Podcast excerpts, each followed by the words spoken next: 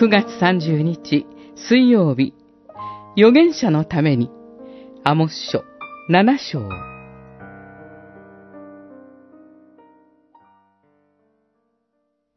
アマツヤはアモスに言った。先見者よ、行け。ユダの国へ逃れ、そこで糧を得よ。そこで予言するがよい。だが、ベテルでは二度と予言するな。七章、十二節、十三節。アモスには三つの幻が示されます。最初の二つの幻、稲子と審判の日が示されたとき、彼はイスラエルのために取り出し、主は思い直してくださいました。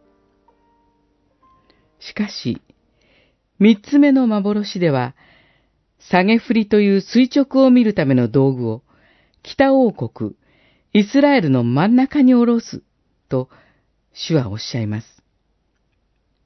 もはや、見過ごしにすることはできない。お前たちの道をまっすぐに正せと。そのことを告げるアモスを妨げて、北王国に仕えるベテルの祭司、アマツヤは言います。先見者よ、行け。ユダの国で予言するがよい。だが、ベテルでは二度と予言するな。人は、主の裁きの御言葉、悔い改めが求められる言葉は、聞きたくありません。耳に痛い言葉を語る人を避けたがるものです。ですから、パウロは言います。誰も健全な教えを聞こうとしない時が来ます。その時、人々は自分に都合の良いことを聞こうと好き勝手に教師たちを寄せ集め、真理から耳を背けます。